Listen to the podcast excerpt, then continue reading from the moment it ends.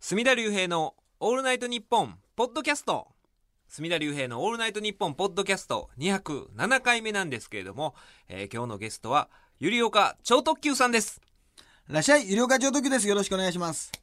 よろしくお願いします。お願いしますありがとうございます。もう一年ぶりぐらいですかね。 1年ぶりですねちょうど去年の,、ねあの9点はいはのい前の告知でお越しいただいて、私がねつもやってる単独ライブの前に出させていただいて、はでもねあれからねあのやっぱいろんなとこに、まあ、プロレス会場とか、はいあのまあ、イベントとかでたまにポッドキャスト聞いてる人みたいなのがね、あえのこっちが聞いたりとか声かけてもらったりするんですけど、ーはいあのこのねこの隅田さんのやつを聞いてそれがきっかけでゆりかさんのも聞くようになりましたっていう人多いですよあほんまなです結か構何人あもありがたいいまですねありがとうございます、えー本当にはいでもあのね、ゆりおかさんもよくポッドキャストでおっしゃってますけど、はいはいあの、TBS がうんう、んポッドキャストの、あれ、なんていうんですか、抜けたじゃんあ。ポッドキャスト配信をやめて。やめましたよねいわゆるねやめて、それでね、あの、ポッドキャストのランキングっていうんですか、 コメディランキング、もう上がるかな思ったら、はいあれ、そのままでしょこれ逆にどうですか逆に、だから、いや隅田が陣営としてはどうですかいやだからあ上がらないんですよ。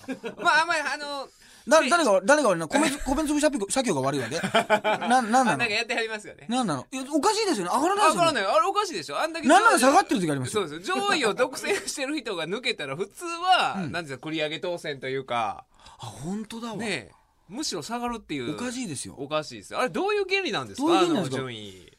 ねえそうですよねうん、うん、あれはやっぱり頻繁にうん更新した方がいいんですかねいやなんかあるんですかねいそやういうだからもうね、あのーもしかしたらその、ね、聞いてもらったかもしれないですけどこの前公開収録っていうのをやっはいはいて,、されてましたそのうちのね、まあ、聞き手でやってるタイハイブリッド立ち川の人 にねアンケートでなんか勝手に作ってきてたんですよ、ええなんかアンケートであの医療課長時のポッドキャストについてランキングについてどう思うかって、ねあのーねえー、ともっと上位じゃないとおかしいとか妥当であるとか逆に高すぎる低すぎるとか気にしなくていいとか勝手に作って てなんて恥ずかしいことしてるんだと思って。でもそれなんかかなでりみんなだ大体でもみんなねあのこれ低いのがおかしいとかって丸してくるじゃないですかそうでしょだからああいう世論調査ってそうやって結局なんか誘導してるんですよ質問の仕方によってそうそうそうこのゆりおかさんのライブあの公開収録行ってね、うんうん書けないでしょ妥当だとはいやでも妥当だって人ね2人 ,2 人ぐらいいたんですよ すげえやついるなと思ってそう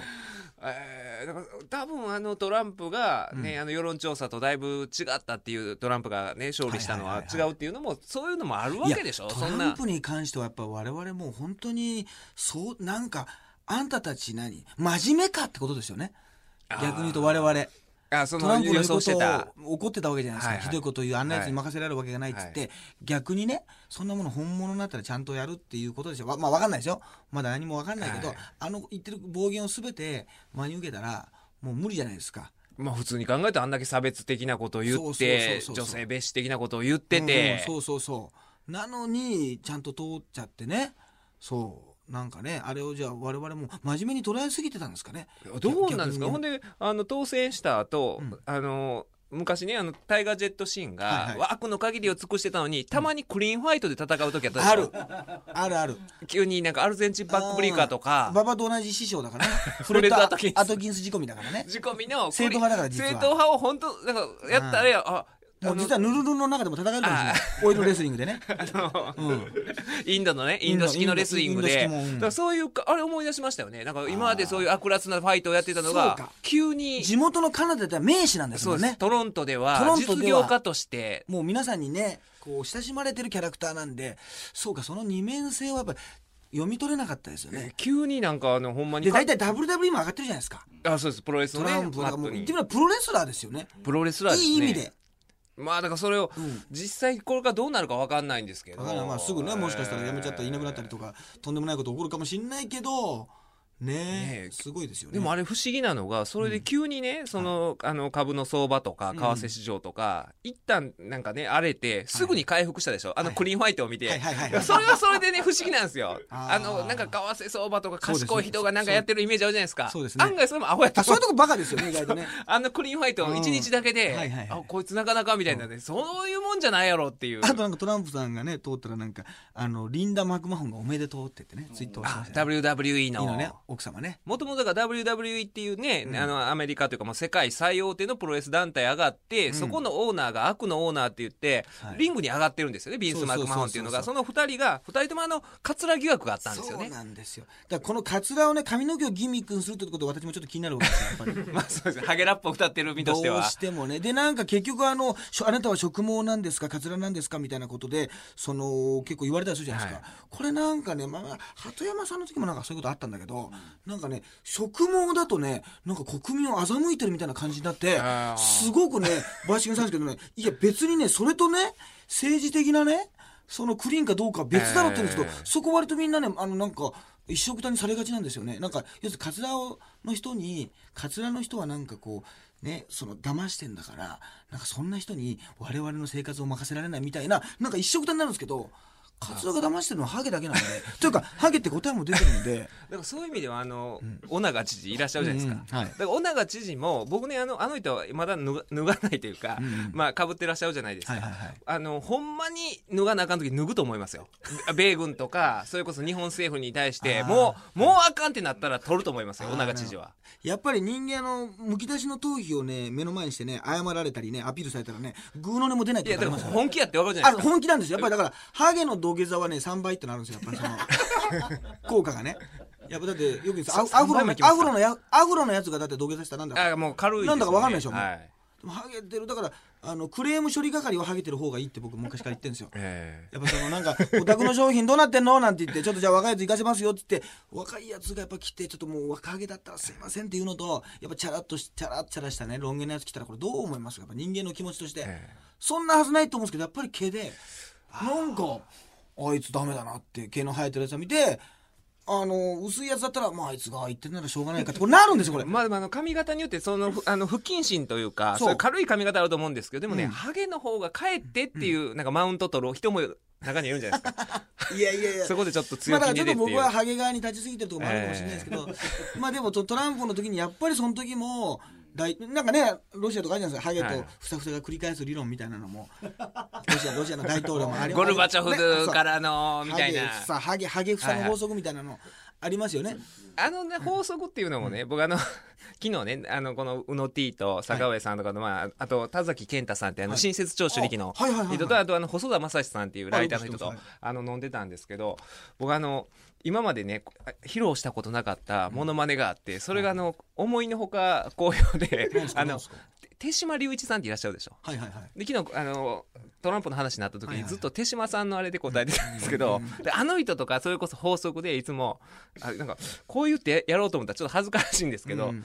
おはよう」ではみたいはいな「はいはいはいはいおはよう」を制する者は大統領選を制すあーと1964年のえケネディの時から「おはよう」ってあーなるほどちょっでとゆ高くねゆあ高くねちょっのとでねきちょっと切っていくじゃないですか、はいはいはいあのあフレーズごとに切っていあわかりますくわでかあありますいう法則とかってなんか言うじゃないですか、はいはいはい言いますけど結構ねみんなどこの曲見てもそうやしまあテレビだとそれはまあ聞いたこと言わな間違ったこと言えないからわかるんですけど、SNS とかね、はい電車とか居酒屋とかでもおっさんがもう誰かが言ったこと言ってるでしょあこそうのですよ今回のトランプのこととかでそもういそうやそうそうあれはなんかなんかあのもうみんなが言うてること言うじゃないですか、あのヒラリーがちょっと嫌われすぎでとかヒール対ヒールだったとかねヒール対ヒールであれはもう消去法でしかなかったからとか、はいいはいはいやもうみんな聞いてるじゃないですかそんなこと、別にないですよねだから私はもう その髪の毛のことに対してしかだからオリジナル理論はないですよだからいやでも僕もそうなんですよ髪の毛毛で判断するなと、あんたたちは結局や、そうで髪取りは髪、大統領とか総理大臣とかの髪の毛は気になるんだ、細川さんがなんか職務をしてたとかはねいはいはいはい、結局、もうなんだ、そこなんなんだっていうね、結局、ハゲには任せられないっていうのがあるのかなっていうのが、なんかそうですねあの坂東英二さんが記者会見で、あのね脱税やどうや言われた時もなんかしょ食毛やからどうのこうのとかそこっだてけいピうックアップされてねえなってましただもかんねら世の中って本当にハゲに対しては飽きないんだなと思って、もうで逆にありがたいなって思う時があそれりますが話題になった話題になったで、ワイドショーネタになったこれを小倉さんはどう言ったかみたいなまたネットでやられたりとかってそうそうそうそう何重にもうも小倉さんについてどうこう言うっていうのはもうねなんか十何年前に終わってますよねそうですよね逆にもう髪の毛について逆にもう男らしいですよねあれは、いやもうもう そうですよねあそこまで言うと潔いですうよん答えがだから細川隆さんが最近ちょっと言ったんですよねあの違うって言ったんですよねマシケでねま、マシケ、あの、ま、増毛って書くとこの町での、なんか町おこしか、村おこしそのうイベントでね。僕も一時だって北海道に行った時やっぱマシケにちょっと寄っていこうかなってやっぱドカーンと来るんですよで本当来るんですよやっぱそれが有名なんですけどあのだからその後歌謡コンサートとかでもなんか吉幾三さんに「ちょっとなんか髪の型おかしいんじゃないか」みたいなもう数ヶ月前だったらありえないようなやり取りが生放送の NHK で行われてたりするんですよ。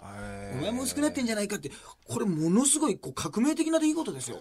その細川さんのその髪型をそのいじるっていうのは逆にもうタブーだし、はいと思ってたでしょ勝手にまあ勝手に知識でしそうょ、だからなんか逆にねなんかネット上でこうやいのやいの言ってたわけですよなんか下みにんなねでもそれを自分がはしちょっしかもレそのレゴマシゲー調でですよレゴブロックみたいだとかいろんなこと言いながら だけど自分がやったって時にこれやっぱすごいなすごいですね。あああなったら強いですよね。それこそあのトランプもそういう形であのビンス・マクマホン・ジュニアと一緒に、まあ、かかつらの噂があるのに、えー、髪切りマッチをやったわけですよね。やるやったわあけでえすねてやるっていう。そうそうそうそうああいう出方されたらね、それこそね、ほんまだ細川隆さんが髪切りマッチをやるようなもんでし ょ宣言して。ってなったら、いやそうですだから僕ねもちょっと、あのねこういうなんか世の中のねハゲに対するスタンスは違ってやっぱりハゲ側からって言ってると思ってたんですけどやっぱ細川さんに関してはちょっとなかなかねちょっと奥歯にもののはい挟まった言い方してたんですけどちょっとなんかあの考えさせられましたね細川さんやっぱああいう風にやられちゃったら逆にねちょっとなんかやいじるっていうのはちょっと違うじゃないですか。まあ違う、もう、だってもう見る、見ただけですごいでじゃもないもしでかすしか、たら紅本白当のに時とか。やっぱまた一周回ってカツラかもしれないわけですよ。まあだから、あえてあの商品を選ぶっていう、まあカタロそうそうそうそグ、うカタログあるわけでしょいろいろ。うんうんうんその中で、あの、ねえ、あの方を選ぶっていう。そうなんですよ。であとなカツかラなかが別に悪じゃないっていうね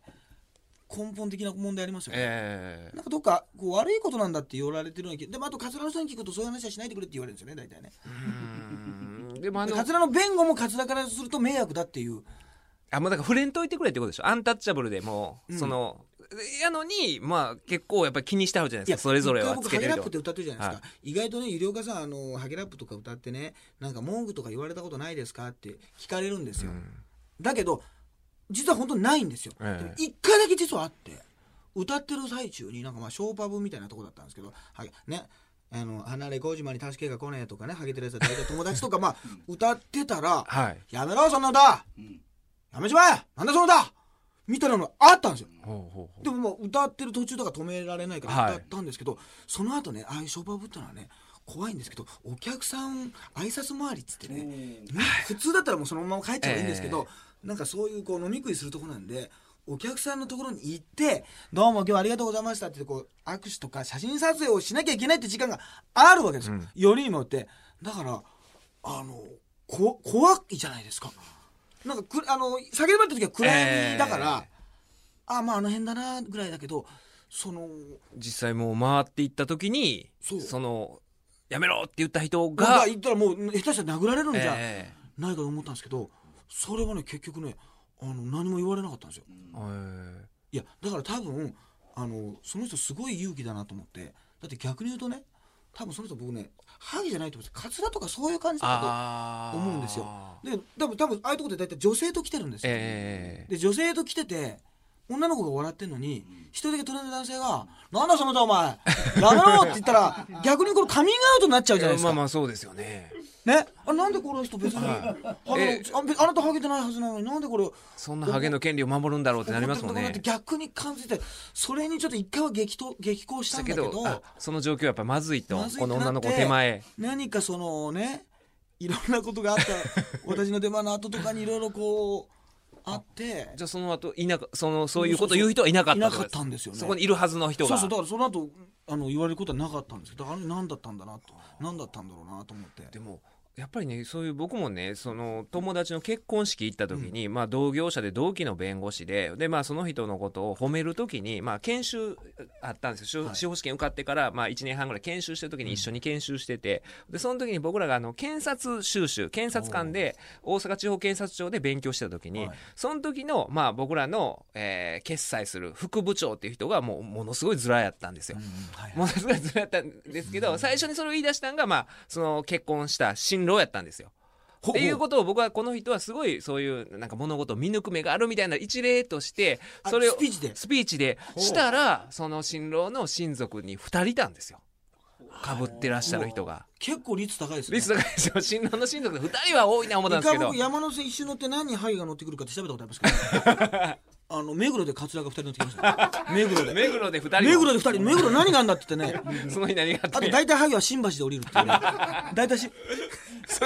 単なる会社のあれじゃないかあと思ってでもほんま大に体ハイは新橋そでその降りる時にでもい、意外にその2人は逆にあれだったんですよ笑ってるんですよあ安心してるんですよ僕はバレてないからここで言うんだみたいなあ騙せてるみたいな顔してましたそこで二人は急に青ざめたりね、席立ち上がったりとかやめろとかしたら「やめろバカ野郎なんだお前そんな人の失礼じゃないか!」って言ったらねね「本当あの人急に」ってなりますからねおかしいですよで別に意味言葉でもないわけじゃないですかハゲとかカツラが、意味言葉なわけではなないいででししょ それだょなけが意味な言んでハ葉メが意味言葉っ てもう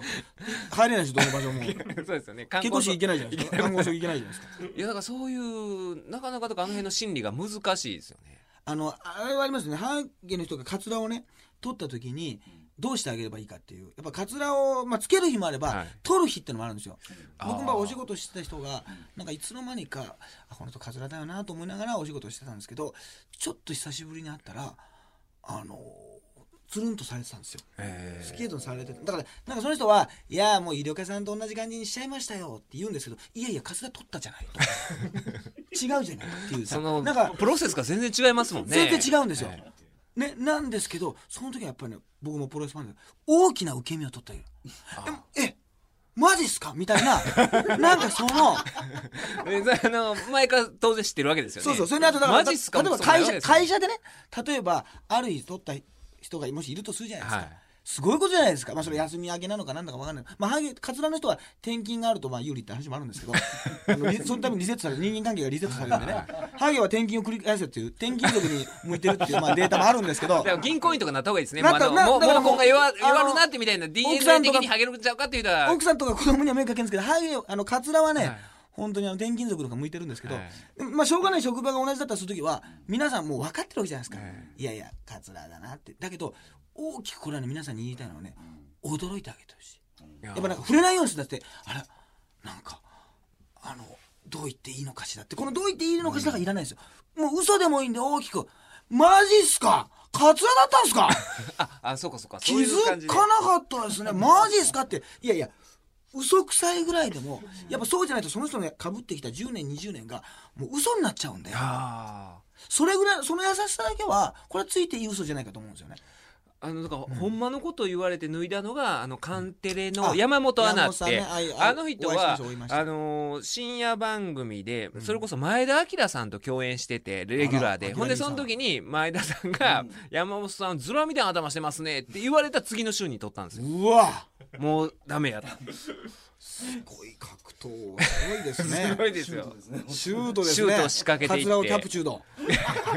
キャプチュードしちゃいましだからたそだからその時はでもか桂みたいやって言ってたってことは桂やと思ってなかったんでしょうねあカツラみたいな髪型だってことを、まあ、まあそれこそトランプさんもそうですけどそう売りにする人っていますよね逆に濃すぎるみたいないやだからそうですよねそれこそあの手島さんとかうんうもんうんあのぽく見えるじゃないですかはいはいはい。 「おはようおはようを制する者は」 あれみんな言うてるでしょ「おはようを制する者は」っていや、みんな言うことわかんないいやですけ言ど。う言うてるんですよみんなはいはだいからその普通のおっさんとかまで言うてるんですよあなるほどあれ「おはようを制する者は」とかっていやそれあそこを制したらねあそこを制したらみたいな決まるって言いますもんねフロリダがあれらしいよとかそうそういやもう言うてるやんカールカールゴッチのねカールゴ元々短波ですからねいやそこまで言うてくれたらいいじゃないですかそうそうあこれフロリダってカーアルゴッマチリがロみたはないね、じゃテリなー・フくァンクのてみたいなね。ね、アマリロ制するものだとかね。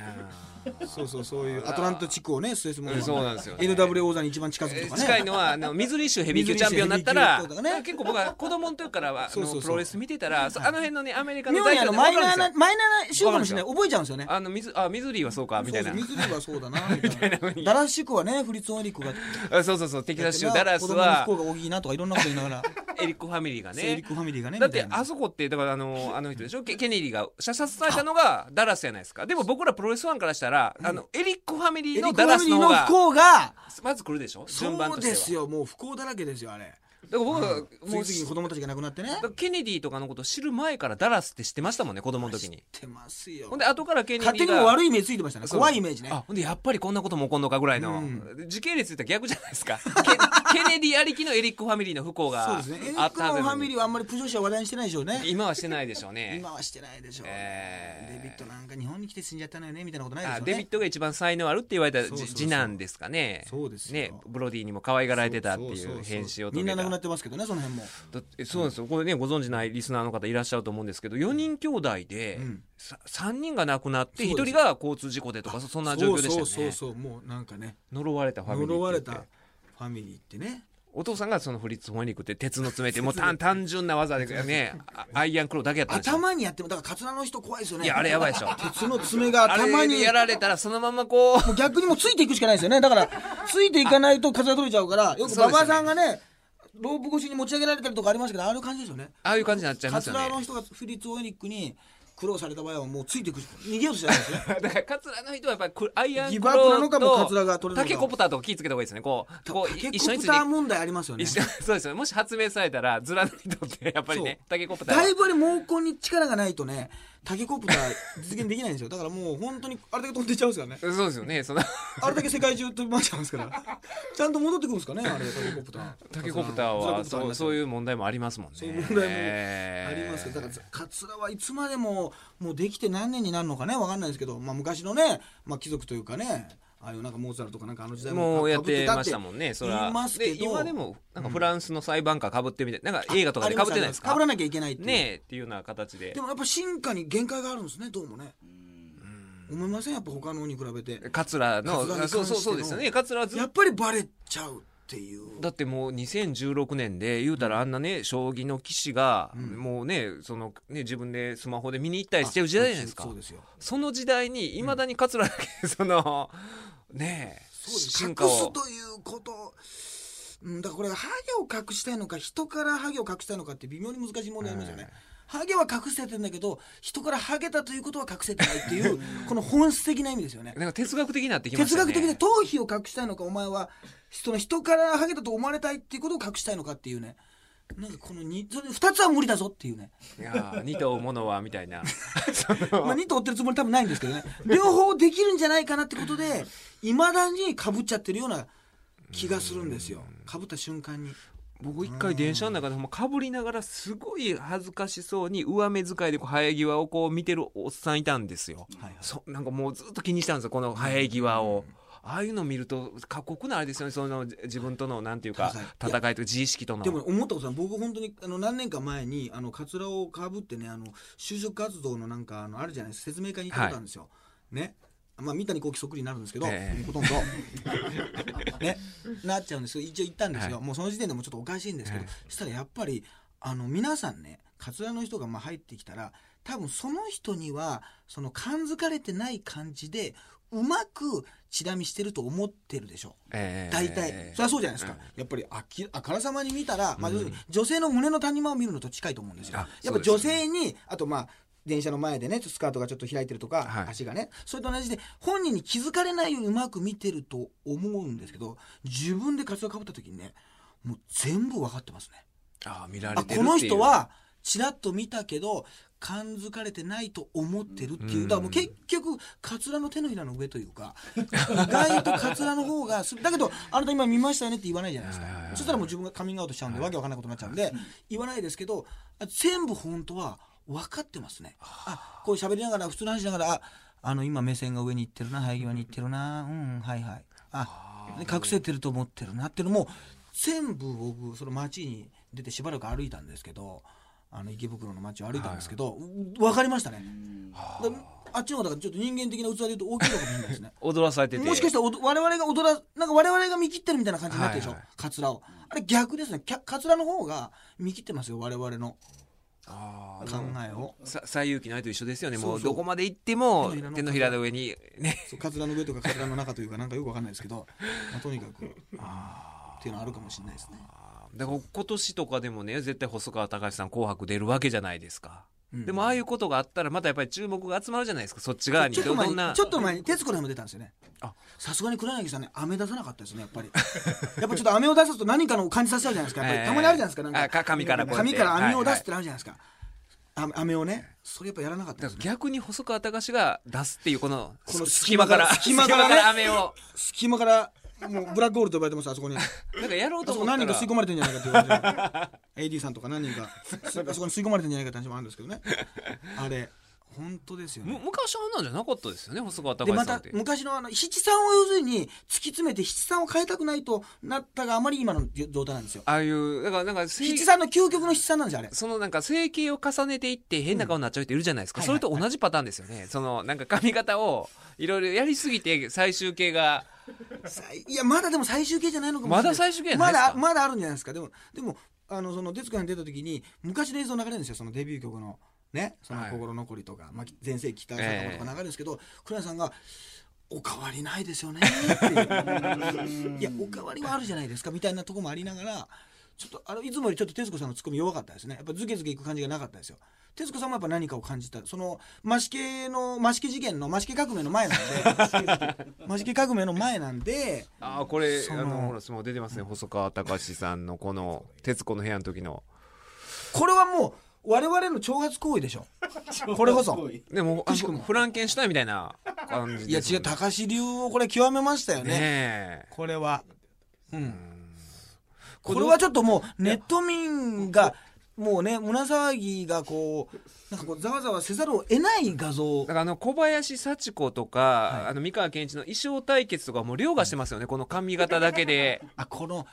なんかもみあげっていうか横のもみあげの上の部分サイドの部分もちょっとあのーこの結構ね大胆に ないんですよやっぱり逆逆にやっぱり桂じゃないんじゃないですかねいやこの方っていうのはでほ他にこの方の人見たことありますないですせ世間でいやそこがないタイプってないんですよだからこれもう特殊にこういうこの個人の生え方であってねまあちょっと色が黒すぎるっていう問題もあるんですけどそその黒々としてるのが、うんいやでもやっぱこれはちょっと我々のなんか下り顔で分かるんだよな俺はカツラだとみたいな、はいそういうのじゃないのかそういう文面じゃないのかもしれないですよね、ちょっとうんねちょっと考えさせられましたね今回はこれかかなり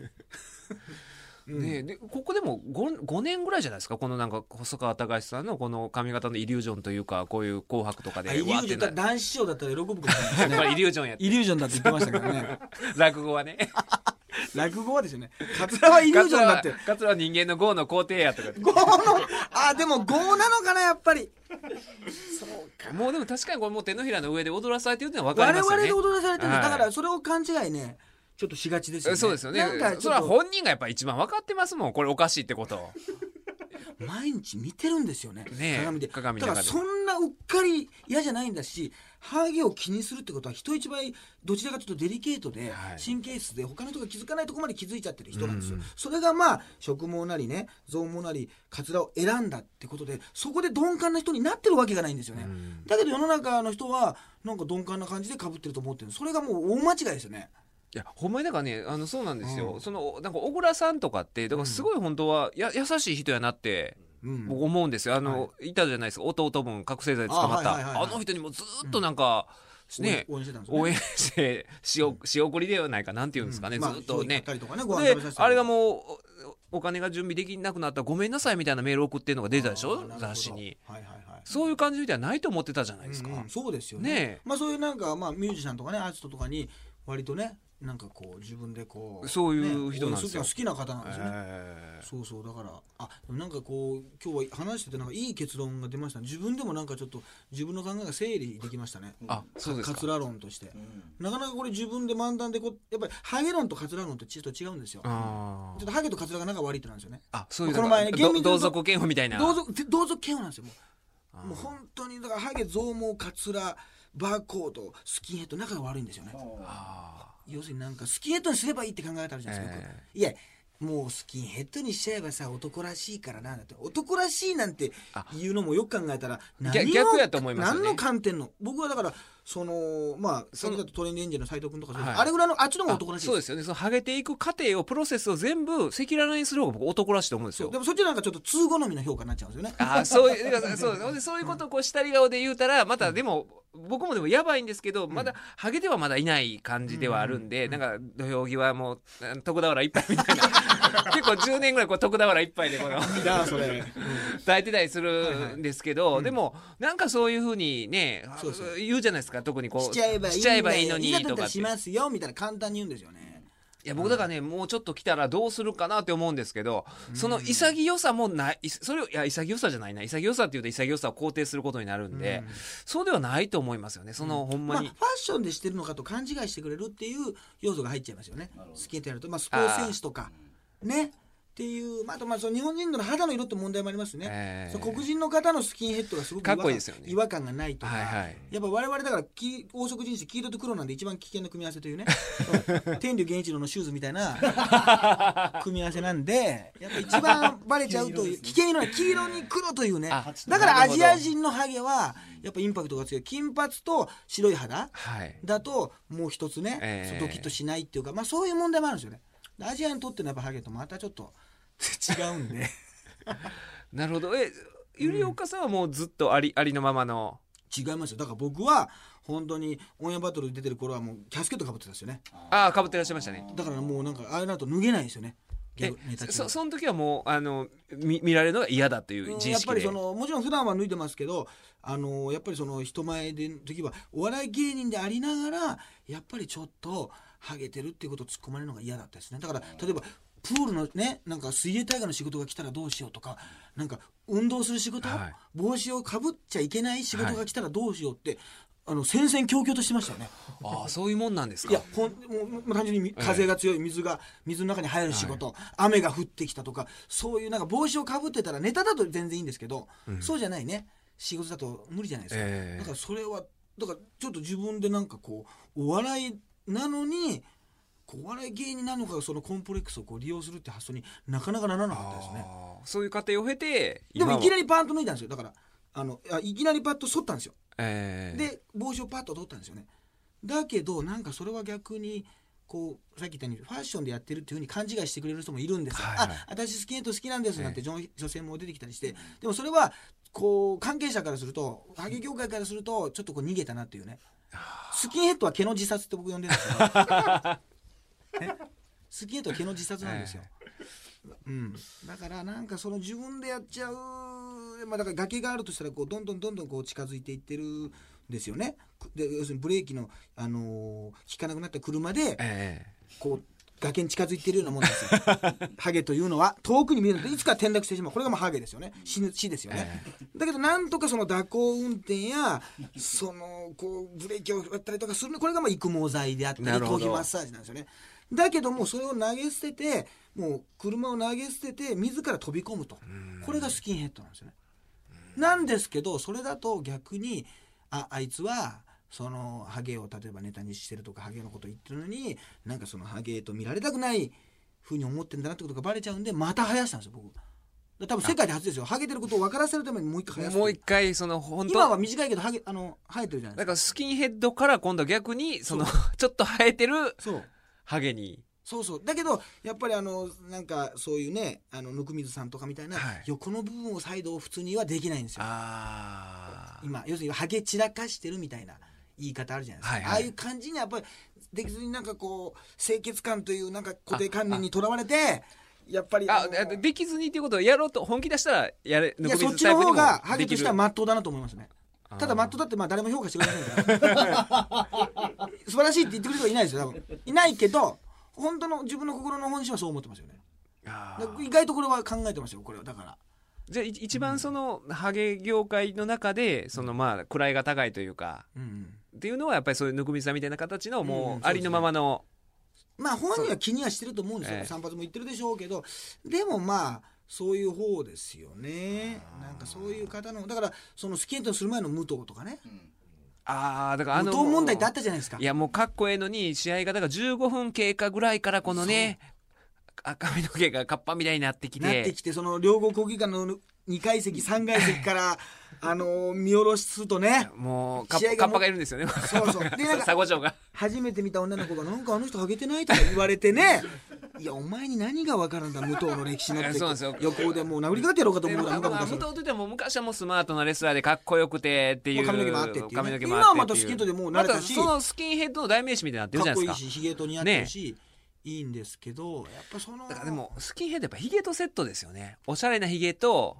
なんこれかまああとね眉毛が濃い方がいいってなるんですよねあ武ー藤さんも確濃いかでにすあと目がクリッとしてる人なんですよ、は目が細いと、ま、で眉毛が薄いとねすごく凶悪な顔になっちゃうんですよあーちょっとなんか競泳中みたいなそうなんか人相が悪くなりがちなんではいはすいよだからそれは大事ですねやっぱそこのバランスだからみんながそのじゃあスケートできるかっていう問題もあるんですよやっぱりねあそういう意味では僕結構ハゲ向きですよねもしハゲたら眉毛しっかりしあの目がクリッとして眉毛濃い目るもそうかでらすよねいつでもハゲれますから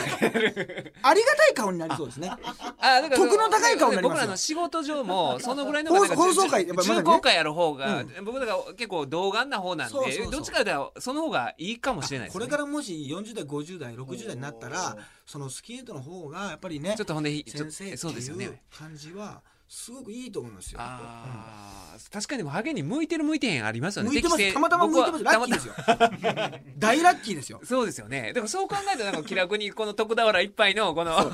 別に足出ていいやってまあ思い絶ま すよ対ね。大ラッキーではないですよね絶対ねまあハゲるって時点でねまあでもこの年になったら、あの別にまあええかとは思えますけどまあそれはまだちょっとまだあるいくつでしたっけ僕今年12月で40ですあ40かまあ40いいですかねやっぱり、僕なんかも27ぐらいから悩んでますからなんで怖いですだから今もう若揚げでもなくなったってことありますよね48なんで若揚げという時期も終わってしまったってい うそうただのハゲになるみたいないや僕もねだから円熟期ですよもうね そうですよもう中堅これ中中堅堅の中堅ですでも先輩方はまああれなんです中堅ですかね僕ね高校の同級生と10年ぐらい前に、はいあ本屋で会うたんですよ、はいはい久しぶりに会うて、あはいそれもほんま10年ぶりぐらいに会うた時にも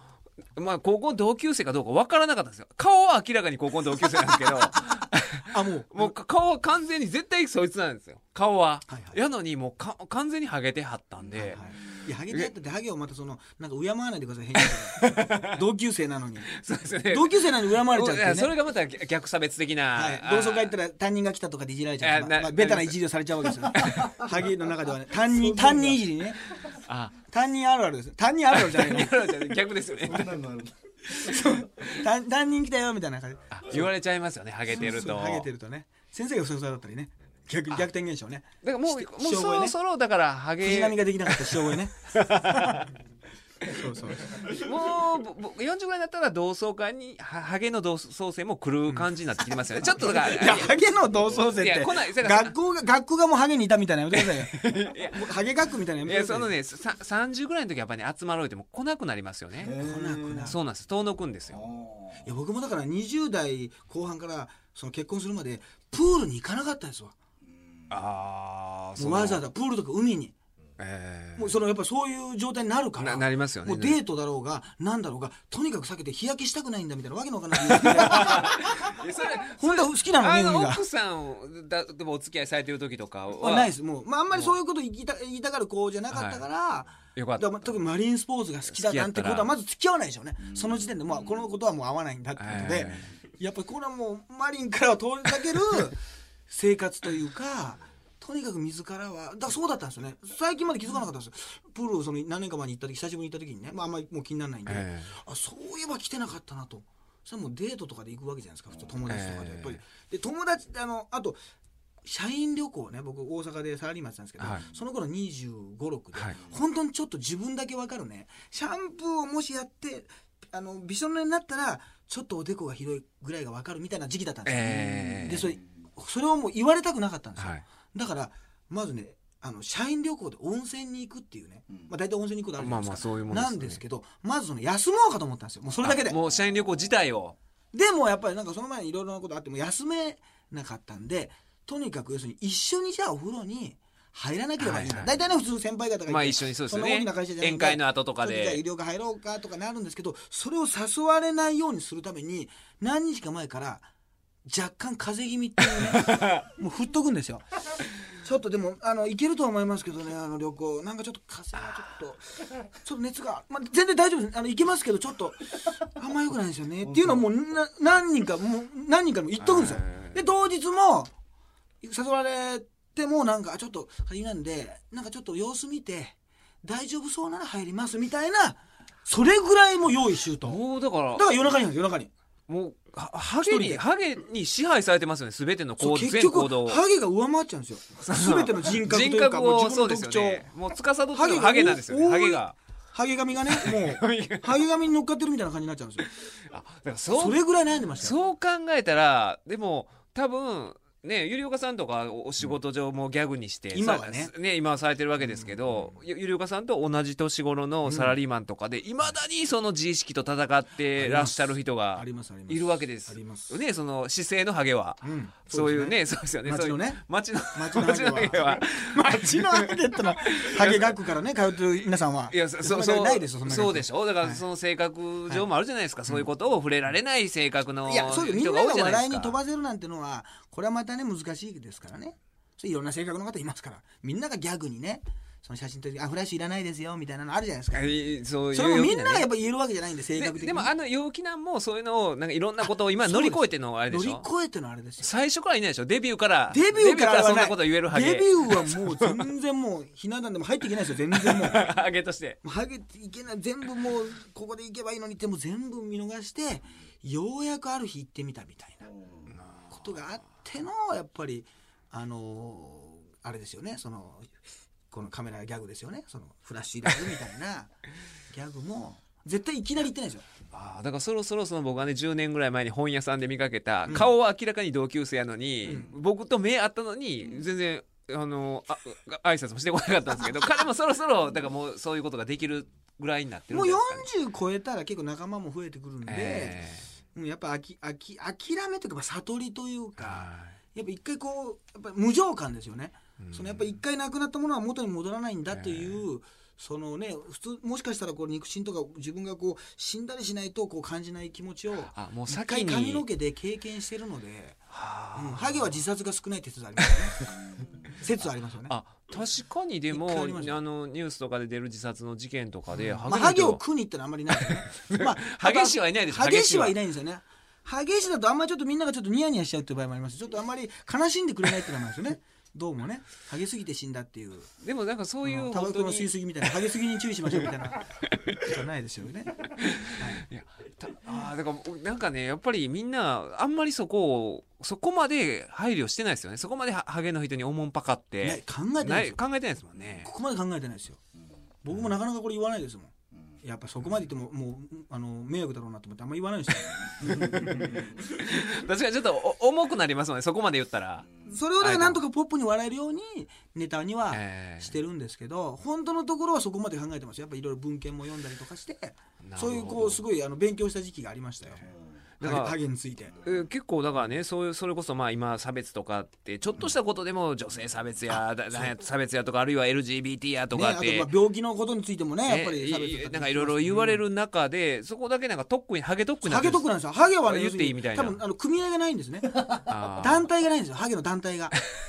だから抗議が来ないんですよだから言っていいんですよね言っていいことになってるんですあそうですよねだからハゲがだからまあ放送禁止用語になってほしくないですしなっちゃもういけないんですけど、 そうなったらトレンディエンジェルとかねもう全てそうそのうそうそうねもう武器を奪われたみたいな形になってほんまにあの猪木ありせんの猪木みたいな感じで 猪木有先生そんな名称を行います、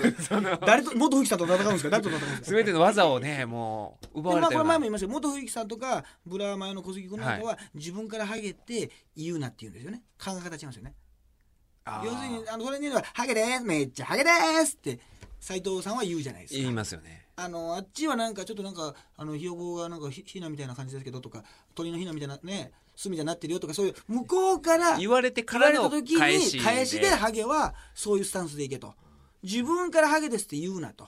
あ突っ込まれるのを待てってそれはもうあの元冬木さんの考えはそうですだから僕と何回か仕事してますけどいつも医療科君と話が合わないねハゲ感が言われハゲ感が合わないねそって のディディフェンシブハあゲいつはと自分から行くのは俺は違うと思うんだよなってそうです攻撃的ハゲですもんね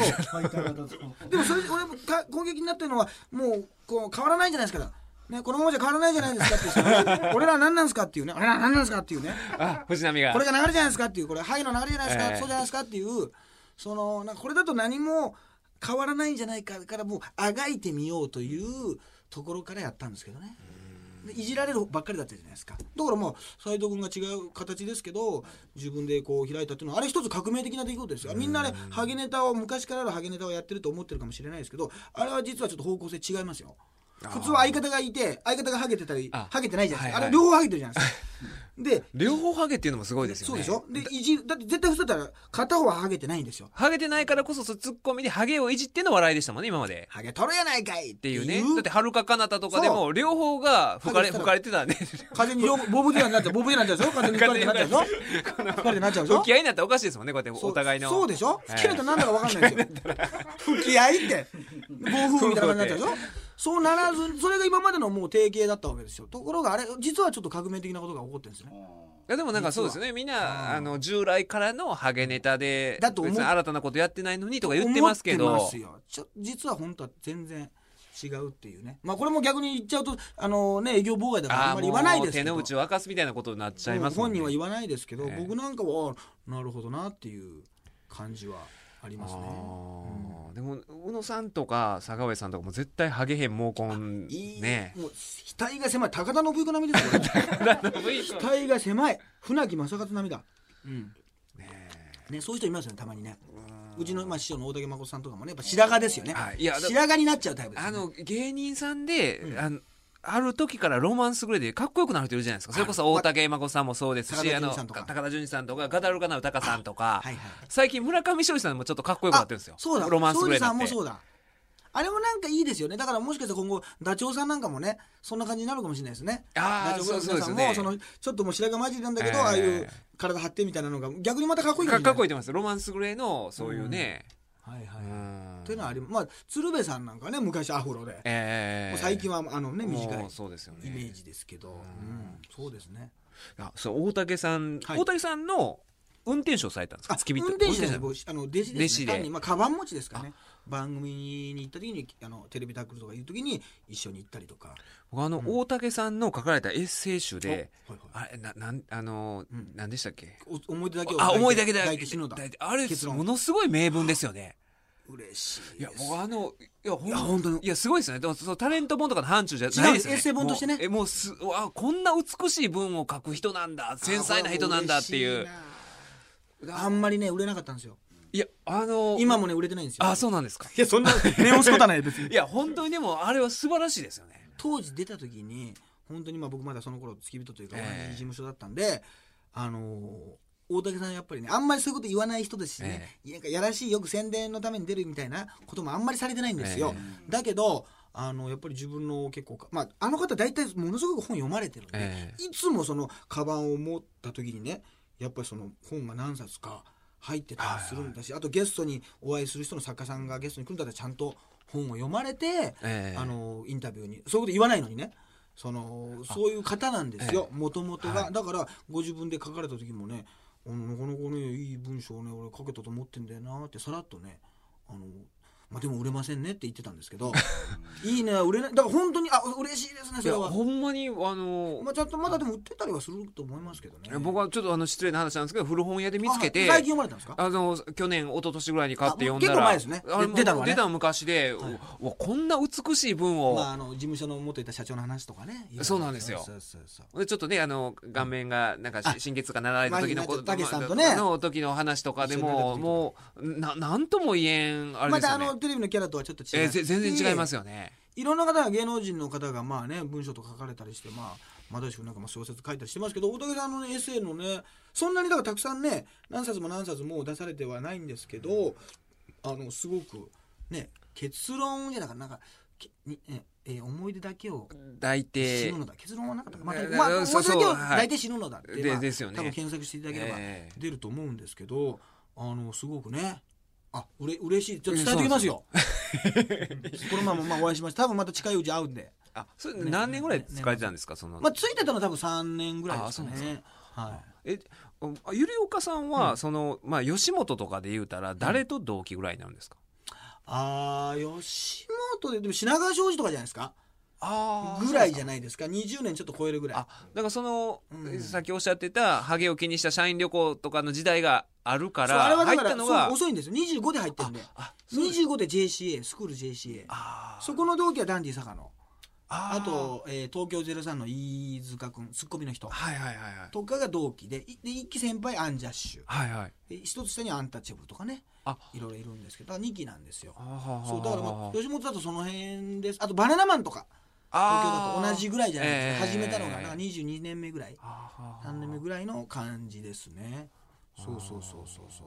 う、うん、なんかああの辺難しそうですよね東京の芸人さんと大阪の芸人さんがその上下関係とかそでうそうそう分かんなくなっちゃってまあますよねとその頃は、まあ、ととちょうど東京でも、まあ、JCA あの JCA で NSC ができたりとかね途中で一緒になりましたね東京何期とね大阪何期が一緒だみたいなのがよくあったりしますけどあーそうそうそうまああとまあでもこれぐらいになるとあんまり気にしなくなりますけどねなんかね結構あの同期がどうかとか年齢のキャリアをすごい気にする人っていますよねなんかそのねどどっちがみたいなね、えーそうそうねなんか僕はテレビとか見ててもねなんかこういくんづけなのかさんづけなのか問題がええすごいデリケートで途中でやめ変えられないんですよねずあっーとだから僕なぜか不思議なんですけど、クリームシチュー、まあ、その頃はい昔カイジャリ水魚でしたけど、なぜだか知んないけど上田さんでええ有田君なんですよね、あコンビやのにであど同級生ですよねあのそう二人はでちょっと先輩かなでもまあ年は下なんですよ両方とも、はいなんだけど両方なんかおかしな感じで、あのー別に両方ともよく話してね、はいお世話になっててあの印象は両方ともいいんですけどなんかありましたね上田上田君は絶対言わないですね言えないですねあだからあえあんたげさん芸歴ではクリームシチューの方が上ちょっ長いんでとす上なんででも意外と今の事務所に入る前にねこれいろいろあるんですよなんかちょっとね路上でやってたとか、ね、あーそこをカウントするかどうかっていう事務所入る前とかね学生の頃やってるかとかね意外と難しい事務所に所属したのかとか意外とありますよねだからでもあゆゆりおかさんあのケンコバ君っておっしゃるじゃないですかあでもはいはけケンコバさんの方が多分そう年先輩ですよね先輩先輩をで年はしたねあだいぶ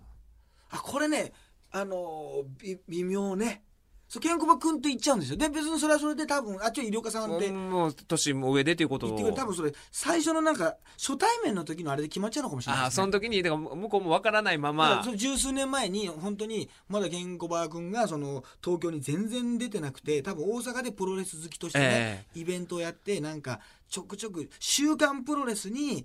なんか名前が出るぐらはいいはいはいの時ってあったでしょ。そんででその時になんか東京のフジテレビかな,、まあなんかその番組じゃなくてネタ見せみたいな感じで来てたんですよ。そしたらあの名前してたんで普通に声かけて「あのあもう今東京から大阪帰るんです」って言うから「あじゃあちょっとあの医療課長特急って言いまして」っつってあの「時間ないからちょっと藤波のものまねだけやっとくわ」っ つって「私はじゃない」っつってやって別れるっていうねなんだかよく分かんないけど普通にそれからのまあ長い付き合いがあるんでなんとなくその後まあね7号がブレイクしてっていうのがあるでもお二人でね本も出されてんですてけどなんかそのスタンスでなっちゃいま最初のじゃあだけど会った時のそうそのそうでもあれのあでも陣でも陣内君とかもあの一緒なのかなあの辺あでもい小籔さどんう小籔さんって言いますよ小籔さんの方が1年後輩ですよね多分そのケンコバさんとかこのの番組出たんですけど、はい BS の小籔さんって小籔君とは絶対言えないしあ、まあ、あんまりそれまで合わなかったって、ええこれ不思議ですね突き詰めて考えたら多分辻褄が合わないことあるでしょうねだから僕なんか若い芸人とかで僕年齢がね「なんか井岡君」って言ってる人がいて多分周りがなんか「井岡君って」ってなんか周りがちょっとざわついてる感じの時ありますけど本人は別にいいんですけど確かにありますねいいろいろとそうそうそうそうなんとなんとなく。えプロレスまあ好きだとねちょっと仲良くなるのが早かああなるほどあんまり早先輩後輩とか関係なくかったあんまりね、うあん、RG は伊豆淵って言っちゃいますしねーもう立命のプロレス同好会の後輩として そうそうそうもうね今やねすごいです RG さんのあの本読まれましたなのですかあの人生は人生あはあるはいはいはいはい見ました見ましたああれもすごい面白かったですよねだってまあな田んか原町さんが褒めるぐらいのねあそうですよもねともとあの言葉選びのそうそうそうそういや素晴らしいですよいやあれすごい本当になんか、もうなんか哲学的な内容になってましたもんねいやでもやっぱり RG はやっぱりねそれこそいろんな時から見てますけどやっぱすごいですよねいや今もまた賞レースにまた復活してきてるんはいですよ、はお互いねピンネタで当てといて、いはいまあ、HG なんかあのねもう全国的に大爆え発えがあって、またね素顔でねちょっと RG を立てる感じになってネタをね、はいそうですよ作ねってやってるっていうあのお二人はうわ本当にすごいなと思ってすごいですね僕あの、大学の時にちょっとあの棚橋選手を介してちょっとあの接点はほんまにちょ何回かあったぐらいだったんですけど、RG さんはそっからもうずっと会ってなくてまだ僕が司法試験の勉強してる時に、あはいはい巨人師匠の50歳のはい誕生日祝いのへ巨人さんお祝いがあっ50て歳ほんでその時もあのずっと僕ねそういう漫才やってた時の人と連絡をと立ってたんですよ。はあはあそういうの業界好きやからあなるほど自分が中途半端な状態一で回またなんか、あの心がかき乱されるかなとか思って、でも巨人師匠が50歳の誕生日いうことで久しぶりにお会いしに行った時にそのあの飲み会に、はいそのあのレーザーラモンのその頃だとどういういやまだまだ全然あれだどすういう時あのまだ賞を取ってまだいきなりね HG とかにあのなってない頃ですよなってる前ですねなってない頃で巨人師匠が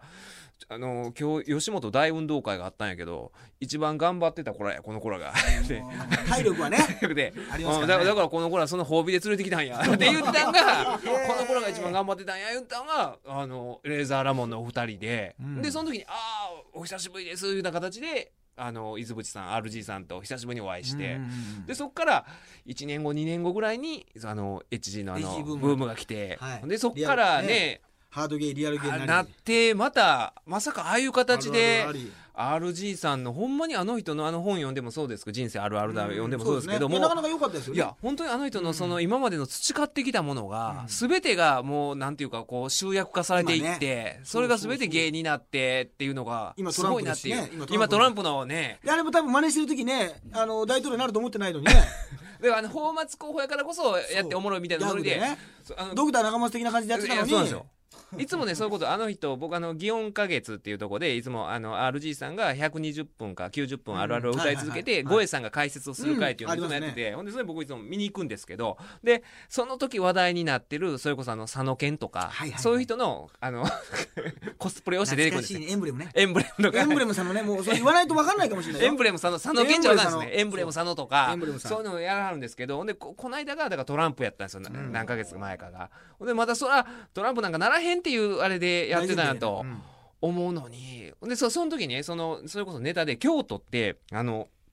外国人の観光客めっちゃ多いじゃないですか確かにほんでわざとトランプ的なことを簡単な英語でそうのねチャイニーズが多いじゃないですか、ん中国人はなんか京京都から出てきてギャグですよあくまでギャグで、はいはいギャグでねギャグで擬音から出ていけみたいなことを簡単な英語で言うてやったんですけなどるほどなるほんでその時にでもやばかったのが僕ねそのいいあの行った時にチケット売り場で中国人の団体の観光客が何かと間違えてまちあの祇園花月に入ろうとしていやて。間違えてってまあまあでもなんかね多分他のなんか見に行くのと、うんまあそまあのあるなんかもしれかないイベント間違えたみたいで、はい絶対 RG が120分あるあるを歌う会に中国人来るわけない観じゃないですか。光客が来るわけないですよねそのれには違いますよほんでずっと入ろうとしててその吉本の人が「いやここ多分ここと違いますよ」みたいなことやり取りしててあれもしかして間違えて入っちゃってたら一回ねでトランプにそれでもいいわと思ってねね入っちゃった入っちゃってたら「チャイニーズは 祇園から出ていけ」みたいそんなな大問題になってた大問題国際問題になっててニュースになってまニたュねースになって。あそうかていういやあれはでもいい意味で本当生命力ありますわや素晴らすごしいいでですすよよねだから後輩ながら尊敬してますまあ田中選手も尊敬してますけどあのねやっぱりその辺もすごいなと思っていや立命の最近のねあの長谷川豊さんも立命、ああまあまあねそうそう確かにそうなんいねろんな人を輩出いやその辺はすごいですね確かに幅幅幅はいまあこあんなあんな大きな大学だからねまあいろんな方は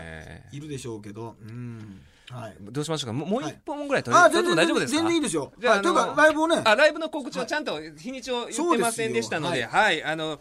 2016年、えー12月11日、はい日曜日ですね、えーお昼が2時から、にえー2時開演ですよそうね。だでかすら1時半会場ですよねそ。でえー夕方は18時開演。はいということは17時半そうです会場ということで、えーこれは観光協ハーモニックホール。はい西新宿にあります西ね新宿にあるはいところなんですけども、こう昼夜12月11日ですね、ゆりおか町特急さん90分ノンストップ漫談単独ライブ第20回はい、休年に憩2回やってるんで10周年ということ10ですよね。周年ということでね、はい、えーぜひね、現在ねローソンチケットなんかで買えますんで、4000円で売っておりますのでえーハイブリッド立花さんにもお会いできますもんね。あそれはあのねポッドキャストのね聞き手でやってま え、ーすあいますよ必ずいや必ずってのは会いに来るともあれですけどはい、えーまあ今年のね前半7月に最初にやったんでまあ後半ですね今年の後半の時事ネタをあのまとめて90分ノンストップで喋るというねはい、まあ、なんでまあ、去年はね、見に来ていあたのはだいい見てにあり行っがとたうんござでがもいますす。はういすごいです90分喋るのやっぱかっこいいですよねあのお一人で喋るっていうのまはあ逆にその衣装替えもなくね、あのなんか若手がよく作りがちなあのおしゃれなオープニング映像もなくそうですねあなんかあ公園にみんなで2人で立ってたりしてなんかカメラがぐるぐる回ってなんか階段状に並べていたとかあありますよねああいうのいらないオープニングのなんかああいうのいらないかっこいいのねああいうのいらないんでタイトルとか出て出演代々とかでなんかかっこよくね、映画のねカシャーンみたいなねあれでなんかごまかされちゃうんであのパターンなしでもう舞台の上だけで、はいノン映像で素晴らしいと思いますノン着替えでほんとに面白かったん で面白いことを言うだけというねはいストロングスタイルなストロングスタイルなわけで、はいちょっとねラあイブの今回207回目はちょっとハゲ談義に終始しちゃいましたんいで、やいやよかったですちょっとあの時事ネタもあじゃあそうで次すの、ねえーはいよろしくお願いします208回はということで、はいえーゆりおかさんのライブ12月11日、えー9点日曜9点ですね、えー観光協ハーモニックホールにぜひ皆さんご来場いただければあー幸いですというわけで207回目でしたゆりおかさんどうもありがとうございましたありがとうございました